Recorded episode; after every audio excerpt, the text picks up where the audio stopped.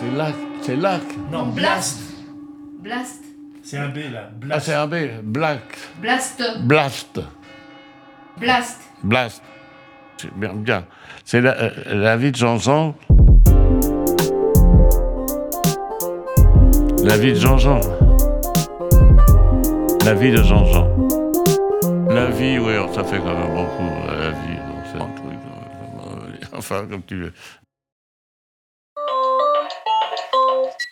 Bah, c'est pas le télé. Alors, ça y est, j'ai arrêté. Ok.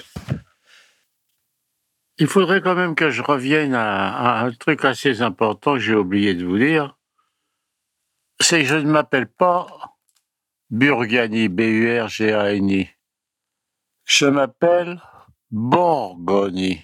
Borgoni. B-O-R-G-O-N-I. Euh, comment ça s'est passé? Ben, C'est pas difficile. Mon père, en passant la frontière à, à Vintimé, il n'a pas su remplir les papiers comme il était illettré. Il y a un officier qui lui a dit Comment tu t'appelles, toi, là-bas? Il a dit Burgani. Alors l'autre, il a écrit, hein, il a écrit à la française, car il a écrit B-U-R-G-A-N-I. C'est beaucoup plus tard que j'ai vu que j'ai trouvé un passeport à lui, un de ses passeports, il avait écrit Bourgogne, voilà. Alors, il y a toute une génération de Burgani, c'est pas leur vrai nom, mais enfin, c'est très bien, on s'en écrit moi, il me plaît très bien ce nom-là, il me dérange pas du tout. hein. Il y a une chose que je voudrais revenir, c'est sur la liberté. Cette liberté, euh, j'en suis assez attaché.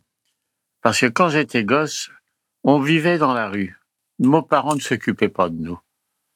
Je me souviens, je partais avec Cavana et puis un autre copain et mon- on emmenait mon frère parce qu'il fallait toujours que j'emmène mon frère. Ma mère disait oui, emmène ton frère. Ah, il m'emmerdait. Et le pauvre, il avait deux ans de moins que il nous filait le train. Et la rutière, la, euh, le- nos gens s'arrêtaient à la rutière. En haut de la rutière, c'était terminé. Il n'y avait pas les HLM, mais rien de tout ça. C'était que des champs, que des champs avec des prunes, des cerises, tout ça. Et on partait, et, là, on faisait notre dessert. Là, on piquait, on allait manger les cerises sur les arbres.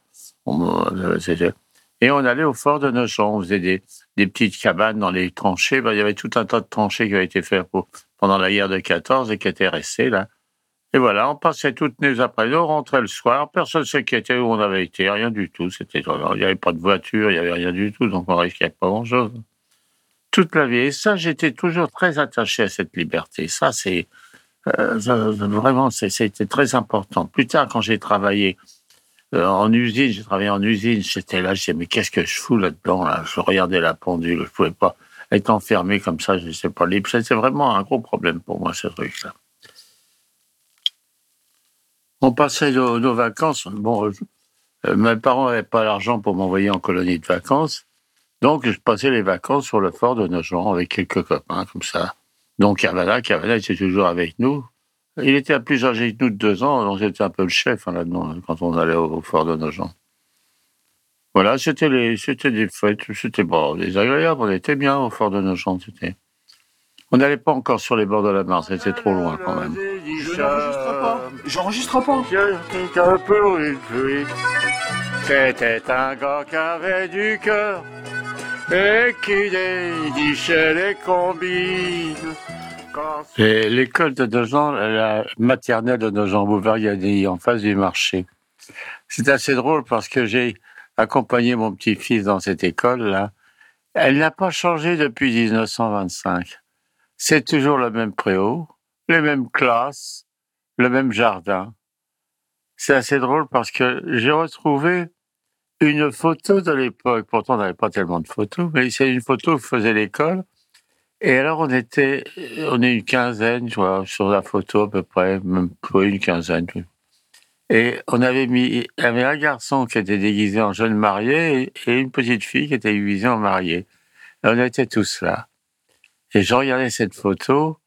Le, alors, il n'y avait pas de, il y avait pas de, le sol noir sur la photo, le sol noir, c'était moi. Et oui, j'étais bronzé, j'avais les cheveux jais. Alors, j'ai trouvé cette photo et je l'ai amenée à la maternelle. Oh, quand ils ont vu ces photos, ils sont sautés dessus et ils en ont fait une, une photo. Ils ont fait une photo pour eux. Alors, j'aimais bien l'école maternelle parce que c'est là que j'ai commencé à voir Guignol. Je faisais le Guignol dans le préau. Et il y avait ma grand-mère qui est venue nous chercher là. mais j'aimais pas qu'elle vienne nous chercher parce qu'elle nous parlait en italien avec une grosse robe. c'est assez drôle l'histoire de la langue.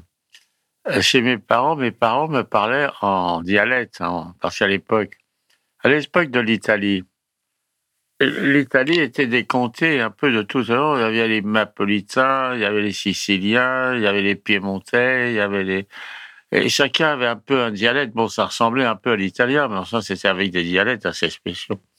Et donc, euh, l'Italie s'est faite beaucoup plus tard, du temps de Mussolini, là, tout ça, ils ont fait l'unité de la langue. Hein.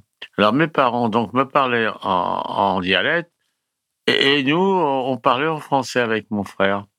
Le résultat, bah, mes parents ont appris le français euh, un peu par nous. Euh, on leur parlait en français, ils ont appris le charabia. Mon père, parlait, mon père il parlait le charabia. Ma mère, enfin, se débrouillait pas trop mal, ma mère.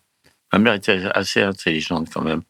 Je m'en suis aperçu beaucoup plus tard. J'ai une histoire de ma mère qui est, assez marrante. Ça.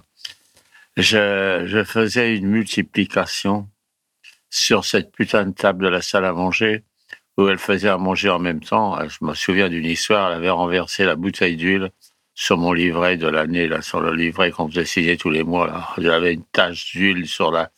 Et je me suis trimballé cette tache d'huile sur mon, livret pendant toute l'année. Oh, j'avais pleuré, je me rappelle, ce jour-là, pour aller à l'école avec mon livret qui était un poignet d'huile d'olive. Et alors donc, euh, ma mère était là et, la pauvre, euh, elle n'avait pas été à l'école du tout non plus, elle. Mais elle était très, elle voulait s'instruire quand même. Et j'avais une multiplication, ça devait être un chiffre comme 27 multiplié par 35, un truc comme ça. J'arrivais pas à la faire. Elle avait pris, je me souviens encore, un papier et elle avait écrit 25 fois 35, 25 fois 35, et elle avait fait l'addition pour trouver le résultat. Et alors, il est arrivé une histoire assez drôle, c'est que beaucoup plus tard, quand elle était âgée, c'est ça, un jour, je vais chez elle, j'habitais dans un, petit appartement pas loin de chez nous. Et je lui fais un compte, j'ai 37 euh, multiplié par, par 25. Toc, en deux minutes, je lui fais les. Ah, elle me dit, mais comment que tu as fait? Elle, était âgée, très âgée, et je lui ai appris la multiplication. Et elle a appris la multiplication. Elle avait pris, je lui ai fait faire une multiplication. Elle était contente d'avoir. et elle lisait le journal, c'était assez marrant, elle lisait le journal. Elle, avait appris à lire. C'était ah, c'était. D'ailleurs, quand on était gosse, euh, comme mon père n'achetait jamais le journal, mais quand il y avait des grands événements, il me donnait le journal. Et des fois, quand il y avait les discours de Mussolini, tout ça, moi, ça m'emmerdait. Alors, comme il me disait, savait pas lire, il me donnait le, journal à lire, je sautais des paragraphes, euh. Je, je, disais ça grosso modo, quoi. Il, ah, c'était, ah, c'était toute une époque quand même. On, a recevait, on recevait un petit peu des. C'était Bibi Fricotin, je me rappelle plus. Ma mère faisait des ménages chez Braccio et ils avaient des gosses, comme ils achetaient des petits, des petits euh, euh, mensuels, là. Et elle nous rapportait ça, donc on pouvait lire un petit peu, on arrivait à avoir quelque chose à lire, vous voyez, à la maison. C'était, c'était les Bibi Fricotins, qu'est-ce qu'il y avait? Il y avait, oh, je me rappelle plus tellement les titres. Hein. Oui, c'était les seules lectures qu'on avait. Et il y a un livre qui m'avait, qui m'avait frappé, que j'ai lu au début que je allais à la maternelle. C'était Sans famille. J'ai lu ça. J'ai pleuré en lisant ce livre-là. Et il y a une histoire qui est relative à ça que je raconterai beaucoup plus tard. Un drame que j'ai eu dans ma famille. Pas un drame, puisque ça s'est très bien déroulé, mais une histoire assez qui m'avait choqué. C'est drôle, ça, ça relate un peu euh, ce problème que j'ai eu dans mon enfance. Je le raconterai plus tard.